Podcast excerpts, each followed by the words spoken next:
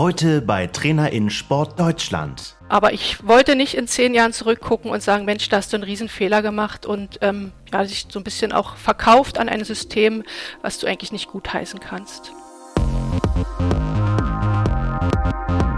Trainer in Sport Deutschland. Wir wissen, was unsere Aufgaben sind und haben einfach Spaß.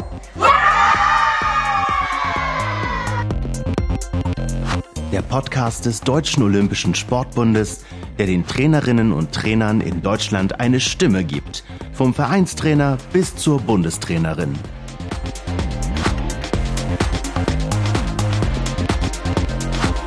Ganz Sportdeutschland freut sich in diesem Jahr riesig auf die Special Olympics World Games. Unsere Bundeshauptstadt Berlin wird Gastgeberstadt sein und wir werden packende Wettkämpfe vom 17. bis 25. Juni diesen Jahres sehen. Das sollten Sie und ihr fest im Kalender haben und damit herzlich willkommen zum Podcast Trainer in Sport Deutschland. Die Special Olympics World Games, sie finden das erste Mal in Deutschland statt und mehr als 7000 Athletinnen aus der ganzen Welt mit geistiger und mehrfacher Behinderung werden in 26 Sportarten um Medaillen kämpfen. Damit sind diese Spiele das größte Multisport-Event in Deutschland seit den Olympischen Spielen in München 1972. Nicht nur, dass ich mich wahnsinnig auf Berlin 2023 freue, sondern natürlich freue ich mich auch wie Bolle, dass wir in dieser 32. Folge von Trainer in Sport Deutschland die Bundestrainerin Bildung und Wissenschaft von Special Olympics Deutschland begrüßen dürfen. Hier ist Jenny Wolf. Hallo. Hallo, schön, dass ich da sein darf. Jenny, ich bin mir sicher, dass viele HörerInnen jetzt bei deinem Namen stutzig geworden sind und gesagt haben: Momentchen mal, Jenny Wolf, der Name ist mir doch aus dem Eisschnelllauf bekannt. Daher würde ich mal ganz kurz versuchen, deine Vita einzuordnen. Du bist Silbermedaillengewinnerin über die 500 Meter bei den Olympischen Winterspielen 2010 in Vancouver, hast fünfmal den Weltmeistertitel, insgesamt sieben WM-Medaillen geholt sowie 24 nationale Medaillen. Und du hast dich wahnsinnig engagiert nach dem Ende deiner Leistungssportkarriere. Du hast unter anderem ein Jahr in Kanada als, Achtung, Learn to Skate and Power Skating Coach gearbeitet, dich für die Nichtregierungsorganisation Right to Play international engagiert. Du warst für die deutsche Eisschnelllaufgemeinschaft unter anderem als Bundestrainerin tätig, hast den DOSB-Diplomtrainer an der Trainerakademie Köln gemacht und warst wahnsinnig umtriebig hinter den Kulissen des Sports. Jetzt sitzen wir hier 2023 in diesem Podcast und können über deine aktuelle Tätigkeit sprechen. An welchem Punkt in deinem Leben bist du erstmal als als Schnellläuferin an den Punkt gekommen, wo du gesagt hast, jetzt ist es Zeit, die Schlittschuhe an den Nagel zu hängen? Das war tatsächlich ähm, Ende 2020. Ähm, da war ich ja seit fünf Jahren in der Deutschen Schnelllaufgemeinschaft angestellt, in verschiedensten Funktionen und habe dann aber gemerkt, ähm, das passt nicht mehr ganz. Da gab es einen Strukturwandel, ähm, neue Leute sind reingekommen und da habe ich mich nicht mehr wohlgefühlt und habe gesagt, okay, jetzt ist erstmal Schluss, jetzt muss ich mich neu orientieren ähm, und habe das dann auch gemacht. Wie kommt man dazu, quasi diesen Seitensprung zu machen nach Kanada, einfach mal in Deutschland auch alles loszulassen, ein neues Sportsystem zu erkunden, das fällt einem ja wahrscheinlich nicht so vor die Füße unbedingt auf den ersten Moment. Nein, da hatte ich wirklich Glück gehabt. Also mein Mann war in Kanada ähm, zum Studium und das hat perfekt gepasst mit meinem Karriereende und der sogenannten Auszeit, die man sich ja ganz gerne nimmt, um sich da neu zu orientieren, neue Dinge zu entdecken. Und ich hätte tatsächlich nicht gedacht, dass ich dann als Trainerin äh, zum Eichnerlaufen zurückkehre, ähm, aber so waren dann die Wege und ja, das hat wirklich gut getan, mal ein Jahr äh, Zeit zu haben für sich. Mhm. Als du damals deine Leistungssportkarriere beendet hast, hast du da schon dran geglaubt, dass deine Folgetätigkeit eine Tätigkeit als Trainerin sein wird? Nee, absolut nicht. Ähm, ich war ja immer viel interessiert, ähm, hatte ja auch vorher Dinge studiert, die mit dem Sport gar nichts zu tun hatten, äh, ging ja mehr in den Bereich Geisteswissenschaften, ähm, auch BWL und habe immer gesagt, nee, Trainer werde ich nicht, Eishalle rumstehen, viel zu kalt und habe ich mein Leben lang gemacht. Ja, aber dann habe ich gemerkt, da ist was, was man kann. Ähm, Schlittschuhlaufen lehren hat mir unglaublich viel Spaß gemacht, die Fortschritte zu sehen und habe dann gemerkt, das lässt mich nicht los. Ähm, spätestens als ich da angefangen habe, bei YouTube äh, aus den 90er Jahren mir irgendwelche Weltcups anzuschauen, äh, habe ich gemerkt, also Eisschnelllaufen ist noch nicht durch und der Trainerberuf ist vielleicht auch ein ganz, ganz toller. Hat man als Trainerin auch ein bisschen Wehmut nach dem Athletinnen sein? Ja, ähm, weil man dann erst als Trainer merkt, äh, aus der anderen Perspektive, dass der Tag äh, deutlich länger ist ähm, als äh, von einem Athleten. Man hat ja da mehrere Leute zu betreuen, steht von morgens bis abends dann ähm, bei Wettbewerben an der Strecke oder in der Eishalle und hat einfach so viele Dinge zu tun, ähm, das hat man als Sportler gar nicht im Blick. Ähm, da kann man seine Mittagspause machen, nach dem Abendessen sich äh, ja, vor den Computer äh, legen oder Netflix gucken. Ähm, das ist schon ganz anders und das habe ich schon manchmal auch zurückgesehnt. Gibt einem das eine ganz neue Perspektive auch selbst in die persönliche Entwicklung, wenn man plötzlich sieht, da ist noch so viel mehr rund um den Athletinnen, um die Athletinnen drumherum? Ja, natürlich. Ähm, ich war ja schon immer jemand, der auch reflektiert hat und darüber nachgedacht hat, ähm, aber das hat man nicht im Blick. Als Athlet ist man gerade in Einzelsportarten Individualist, äh, guckt, wie man selber sich entwickelt und ähm, hat nicht unbedingt im Blick, äh, was die Leute um einen rum und besonders ähm, der Trainer oder die Trainerin noch an Aufgaben haben. Das war schon ein wichtiger Perspektivwechsel, äh, von dem ich auch ähm, für andere Sachen viel lernen konnte. Jetzt haben wir ja gelernt, deine Vita ist unfassbar vielfältig nach deiner Athletinnenkarriere. Man hatte den Eindruck, du wolltest auch ganz, ganz viele Einblicke in diese Sportwelt bekommen. Ist die Annahme richtig? Ja, natürlich. Ähm, also ich bin, bin interessiert, äh, bin sportpolitisch interessiert, habe auch großes Interesse daran zu verstehen, wie Strukturen funktionieren oder warum sie vielleicht nicht funktionieren. Äh, und da bietet ja der Sport und auch der deutsche Sport genug äh, Gelegenheiten, um dann Einblick zu kommen. Ähm, das Thema auch äh, Right to Play, also auch was kann der Sport weltweit bewirken, wie profitieren Menschen von sportlicher Betätigung, das hat mich eigentlich nie losgelassen. Ist das dann für dich so ein bisschen frustrierend zu sehen? Wir haben ja die wissenschaftlichen Erkenntnisse in der Corona-Pandemie jetzt auch noch mal verstärkt gespiegelt bekommen, wie wenig Menschen sich bewegen und in Bewegung bringen. Ich bin da gar nicht frustriert. Ich bin da eigentlich Optimist, ähm, weil ich wirklich sehe, wie ja, wie Leute Sport machen, wie sie draußen Sport machen, wie auch ähm, Corona ja ganz neue Möglichkeiten zum selber Sport treiben über Apps, über Online-Programme gegeben hat. Und in meinem Umfeld, ähm, wo ich jetzt tätig bin, ähm, sehe ich einfach nur Menschen, die Spaß haben, Sport zu machen, jede Möglichkeit nutzen. Also ich bin da eher Optimist als Pessimist und äh, sehe da nach wie vor ähm, ja, eine Dynamik drin, ähm, die eigentlich äh, Spaß macht zuzugucken. Wir wollen natürlich gleich den Bogen schlagen zu Special Olympics Deutschland, aber wollen noch mal kurz auf deine Eisschnelllaufkarriere blicken, auch nach deiner Leistungssportkarriere. Du hast für die DESG, die Deutsche Eisschnelllaufgemeinschaft, gearbeitet. Wir haben es gesagt, in verschiedenen Positionen, zuletzt auch als Bundestrainerin. Wie hast du die Zeit insgesamt wahrgenommen? Was hast du mitgenommen aus dieser Zeit? Ähm, also ja, unglaublich wertvoll, schon allein ähm, an der Trainerakademie sich nochmal in einen ganz neuen ähm, Studienbereich reinzuarbeiten, das ganze sportwissenschaftliche Thema, ähm, aber auch was Trainerkompetenzen, Selbstkompetenzen betrifft. Ähm, ja, da war einfach nochmal eine Möglichkeit, ähm, nochmal äh, Einblick in ganz neue Felder zu bekommen. Und ja, dann einfach der, der Austausch mit, mit Athleten, mit Trainern, äh, mit Ehrenamtlern, äh, viele Konflikte, die man da auch bewältigt hat, wo man sich selbst auch nochmal hinterfragen musste, wie hast du da kommuniziert, was hätte man vielleicht besser machen können.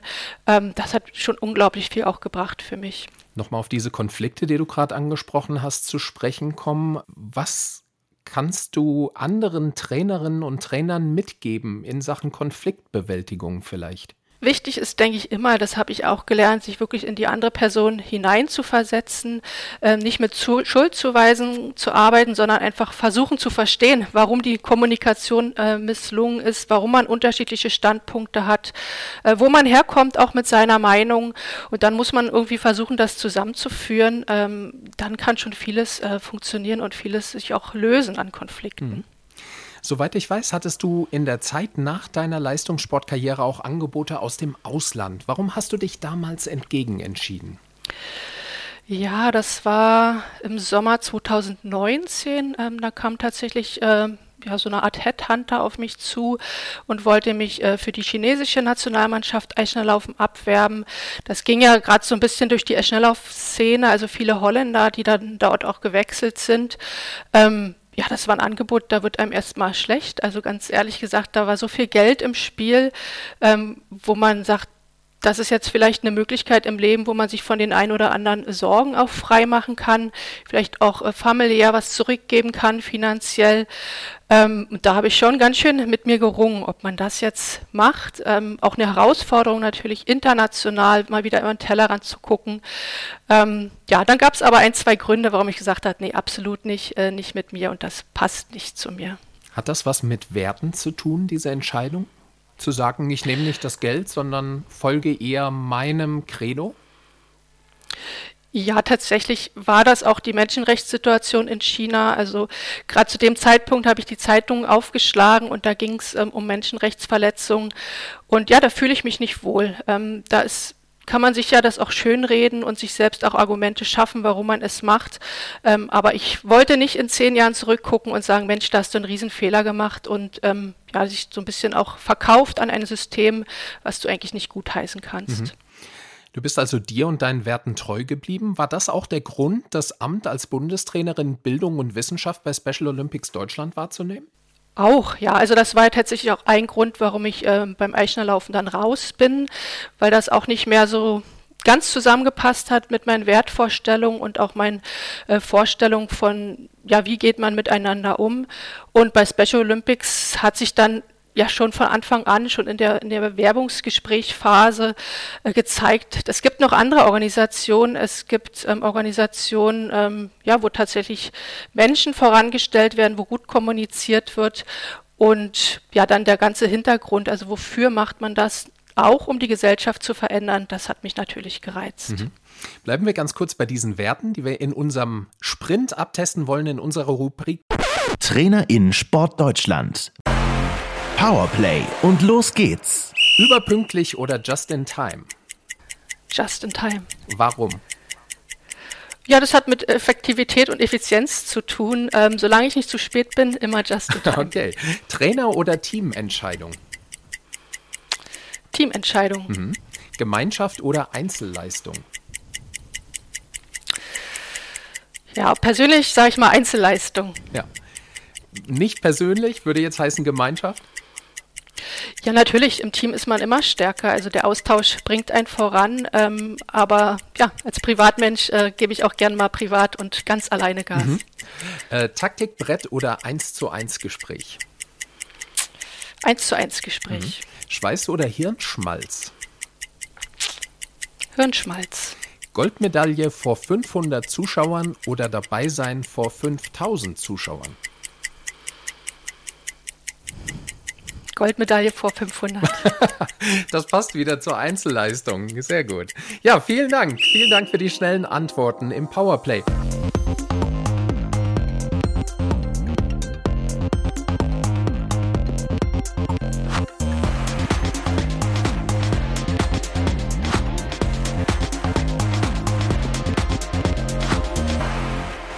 Haben jetzt ganz viel über Werte gesprochen, jetzt auch ein bisschen humoresk. Wir wollen aber noch mal ein bisschen tiefer eintauchen.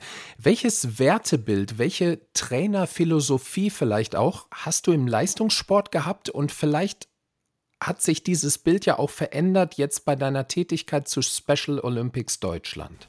Mm, ich bin immer davon ausgegangen, dass man Erfolg nur gemeinsam entwickeln kann. Und da geht es halt viel um Dialog, um Einbindung von Athleten, äh, gemeinsam Ziele zu finden, äh, zu begründen, warum macht man jetzt was, warum muss man jetzt äh, vielleicht mal die doch langweiligen Runden drehen, ähm, um dann am Ende den Erfolg zu haben. Und das hat sich tatsächlich gar nicht so sehr geändert, ähm, weil auch bei Special Olympics Deutschland äh, versuchen wir immer, äh, Athleten einzubinden, sowohl sportlich ähm, als auch in die Organisation, Entscheidungsprozesse. Und äh, das kann ich hier voll ausleben und ähm, kriege da auch nochmal äh, von den Kolleginnen ähm, zurückgespiegelt, dass genau das das auch ist, was äh, bei Special Olympics gelebt werden soll. Diese Einbindung von Athletinnen und Athleten, kannst du das nochmal konkretisieren? Wie wird das bei Special Olympics Deutschland gemacht? Ähm, es geht jetzt vor allem, sag mal, um unsere organisatorische Ebene. Wir versuchen in allen Gremien Athleten oder Athletinnen dabei zu haben.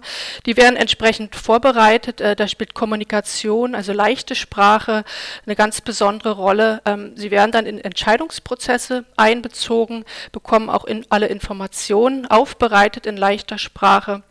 Im Präsidium äh, sitzt der, unser Vizepräsident äh, Marc Solomeyer als Athlet und das ist tatsächlich ein Anspruch, ähm, ja, den habe ich so aus anderen Verbänden nicht kennengelernt. Mhm. Ich würde jetzt gerne noch mal einen kleinen Informationshappen einschieben, weil leider jeder noch nicht so ganz da draußen Special Olympics Deutschland vielleicht auch kennt und die weltweite Bewegung dahinter. Special Olympics, äh, das sind mehr als 5 Millionen AthletInnen in 174 Ländern, ist somit die weltweit größte Sportbewegung für Menschen mit geistiger und mehrfacher Behinderung, offiziell anerkannt durch das Internationale Olympische Komitee. Hier bei uns in Deutschland, Special Olympics Deutschland, gegründet 1991 am Tag der deutschen Einheit als gemeinsame Initiative der großen deutschen Verbände. 40 50.000 Athletinnen sind im SOD, also die Abkürzung, organisiert mit über 1100 Mitgliedseinrichtungen. Insgesamt betreut ihr 19 Sommersportarten, 8 Wintersportarten und 21 Unified Sportarten, also Sportarten, in denen Menschen mit und ohne Behinderung gemeinsam starten können. Und einen hervorragenden Überblick über all das, was der Verband macht, kriegt ihr unter specialolympics.de. So, jetzt haben wir ein bisschen besseres Verständnis, was SOD leistet. Kommen wir mal ganz konkret in dein Aufgabenfeld. Du bist Bundestrainerin Bildung und Wissenschaft. Was sind deine Aufgaben? Wie sieht so dein Tagesablauf aus? Ähm, das unterscheidet sich gar nicht so sehr wie äh, sag mal, die Arbeit in anderen Verbänden. Also im Bildungsthema liegt bei mir das Thema, Thema Trainerinnenbildung, also Bildungsangebote schaffen, ähm, die sind sehr niedrigschwellig zum Teil, ähm, um Trainerinnen bei uns fortzubilden, auszubilden. Ähm, aber dann auch das ganz große Thema im Athletenbildung, also eine ganzheitliche Entwicklung von unseren Athleten. Ähm, da haben wir verschiedenste Angebote, Webinare, eine Lernplattform haben wir aufgebaut, also die ganzen Themen, die man auch so kennt. Und im Wissenschaftsbereich ähm, betreue ich äh, auch Projekte. Also wir haben auch ein BIS-Projekt zum Thema Unified Sports ähm, laufen. Dann noch verschiedenste Projekte, die sich ähm, mit der Evaluation von inklusiven Strukturen, also in den Kommunen, in den Vereinen beschäftigen.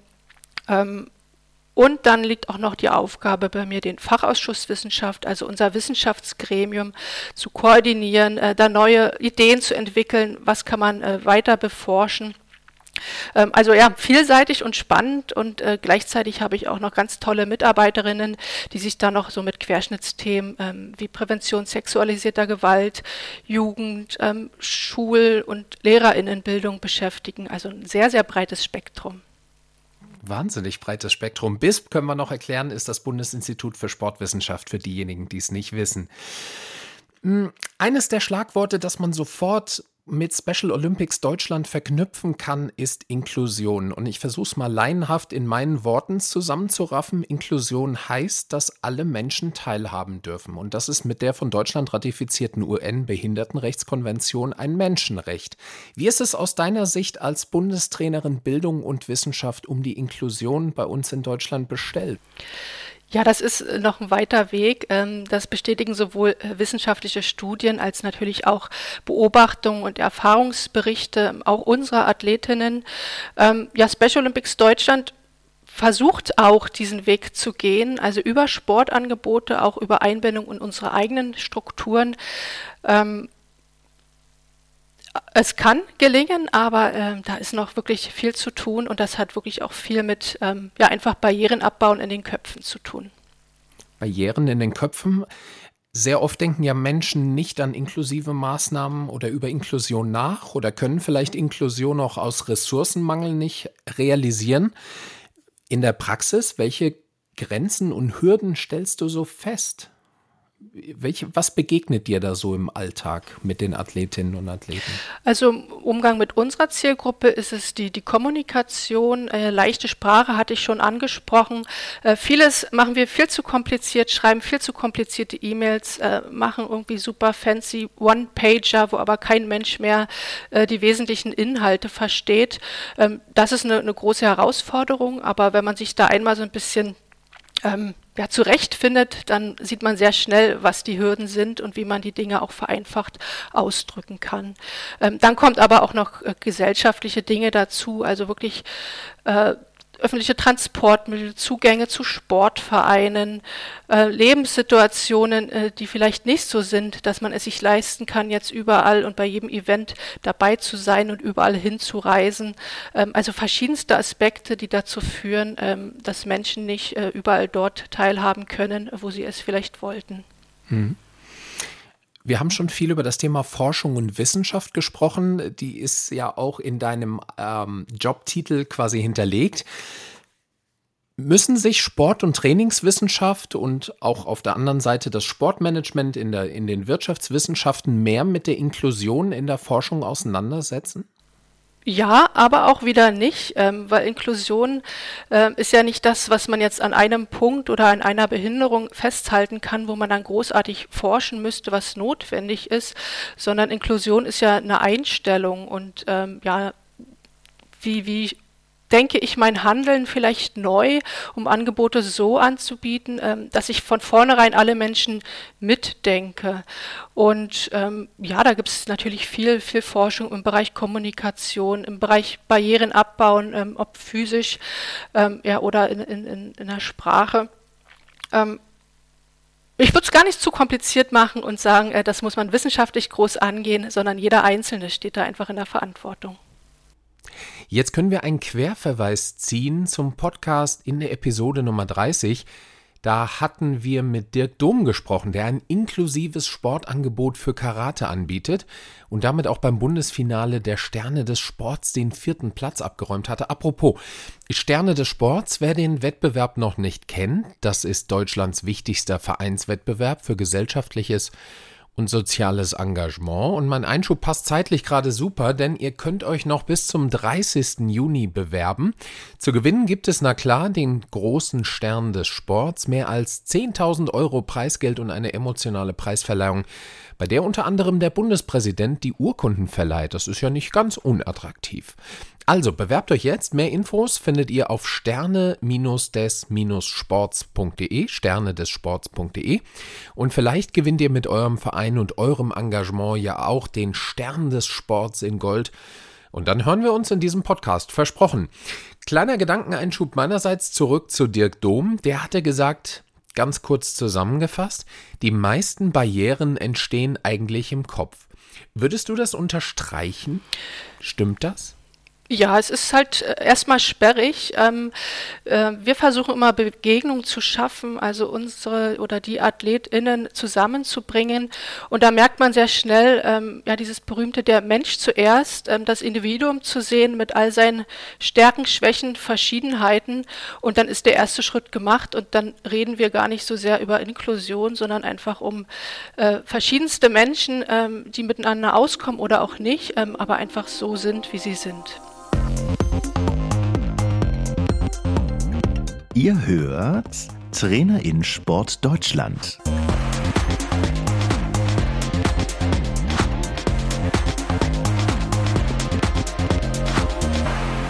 Menschen kommen bei euch zusammen bei den Special Olympics Deutschland. Das schafft ja wieder Verbindung, das schafft schöne Momente, das schafft Sportmomente. Was sind für dich so bislang deine Highlights in der Arbeit als Trainerin gewesen? Also mein Highlight ist tatsächlich, was ich persönlich lernen konnte in den letzten, ja fast zwei Jahre sind es, ähm, tatsächlich dieses Thema ähm, Individuen zu sehen, nicht ähm, irgendwelche der Behinderung oder Beeinträchtigungen, ähm, sondern zu schauen, was kann der Mensch, wie muss ich äh, mit ihm oder ihr kommunizieren, ähm, um ähm, ja, eine Verbindung herzustellen. Ähm, gewissen Dingen auch Gelassenheit und Geduld, die man ähm, da lernt. Und ja, dann vor allem die, die vielen, vielen tollen Menschen, die sich in diesem Feld ähm, begegnen, ähm, engagieren. Ähm, das war sehr, sehr wichtig und lehrreich für mich. Ich glaube, da lohnt es auch einfach, wenn unsere Hörerinnen und Hörer mal auf eure Website gehen. Ihr habt ganz, ganz tolle Videos dazu, wo man sieht, dass es ganz normale Athletinnen und Athleten sind, die Spaß und Freude haben in ihren jeweiligen Disziplinen. Und ihr habt auch ein, wie ich finde, ganz, ganz tolles, äh, ganz, ganz tolle Verbandszeitung, die nämlich aufgeklappt auch einen Teil in leichter Sprache hat, in einfacher Sprache hat. Das finde ich ganz hervorragend. Jetzt wollen wir aber noch mal einen ganzen äh, kurzen Blick auf die Special Olympics World Games aus deiner Sicht, aus äh, Sicht deiner konkreten Arbeit legen. Wie intensiv seid ihr gerade an den letzten Vorbereitungen auf Berlin 2023? Ähm, nach der Benennung des Teams SOD, also quasi der Nominierung von den Athleten, haben wir begonnen, ähm, im Team Sport und Bildung äh, Vorbereitungslehrgänge äh, zu planen. In, in, all den Sportarten, die vertreten sind, haben wir zwei bis drei Lehrgänge und das ist jetzt wirklich die Hauptaufgabe, ähm, die AthletInnen, aber auch TrainerInnen und auch Unified Sports Partner so gut vorzubereiten, dass sie dann bei den Weltspielen äh, ihre individuell beste Leistung zeigen können. Wie schafft ihr es, so viele bunte Menschen zu diesen Lehrgängen zusammenzuführen? Gerade bei den Unified Sportarten äh, könnte ich mir ja vorstellen, bestehen ja durchaus auch Terminkonflikte, sei es beruflicher Natur, sei es vielleicht auch äh, andere Wettkämpfe, die dagegen sprechen. Äh, wir machen unsere Lehrgänge an den Wochenenden, ähm, aber da braucht es wenig Überzeugungskraft. Also die äh, Weltspiele sind natürlich ähm, das große Ziel von allen und ich glaube, die wenigsten haben da Schwierigkeiten, sich das freizuräumen. Ähm, das schaffen sie ja auch bei anderen Wettbewerben, auch, auch Lehrgängen. Also das ist nicht die größte Herausforderung. Mit welchem Outcome würdest du gern dann aus diesen World Games herausgehen? Was wäre für dich das Optimum, dass du sagst, wow, das war jetzt echt genau das, was ich mir erträumt habe. Ja, aus äh, Trainersicht und auch Trainerbildungssicht natürlich, dass ähm, alle AthletInnen, alle beteiligten Sportler ihr wirklich individuell bestes Ergebnis zeigen können, zufrieden aus ihrem Wettbewerb gehen, ob nur mit Medaille oder ohne. Und das einfach, ja, das rückblickend, man kennt das ja so von so Events, wo man sagt, das war ein Meilenstein und ich war froh, dabei gewesen zu sein. Und wenn mir das im Nachgang viele, viele Menschen sagen, ähm, dann wäre ich schon sehr, sehr zufrieden. Hast du unter uns gesagt einen Lieblingswettkampf, auf den du dich ganz besonders freust bei diesen World Games? Ja, das liegt so ein bisschen auch daran, äh, wo ich jetzt schon bei den Vorbereitungslehrgängen dabei war. Kraft-Dreikampf äh, ist da einer meiner Favoriten. Ähm, auch die AthletInnen vom Schwimmen kenne ich jetzt sehr gut. Ähm, also da hoffe ich auch wirklich vielseitig äh, was sehen zu können. Was wünschst du dir für die World Games von uns allen, jetzt mal in die Breite gesprochen, von den Sportfans über Funktionäre in Deutschland bis Pressefunk, Fernsehen bis zu den Berlinerinnen und Berlinern vor Ort?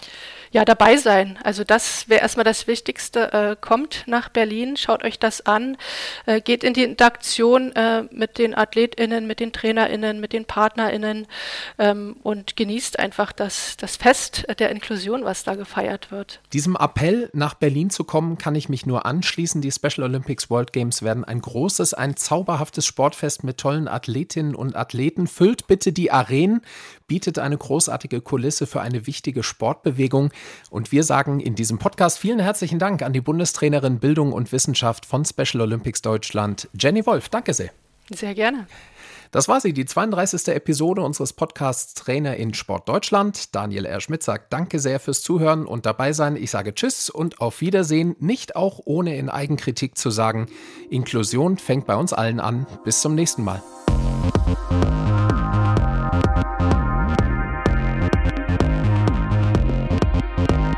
Diese Podcast-Folge ist vorbei.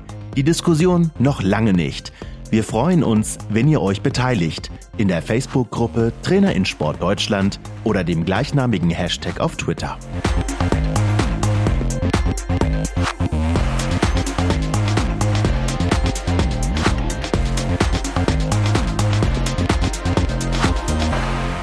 Trainer in Sport Deutschland ist ein Podcast des Deutschen Olympischen Sportbundes.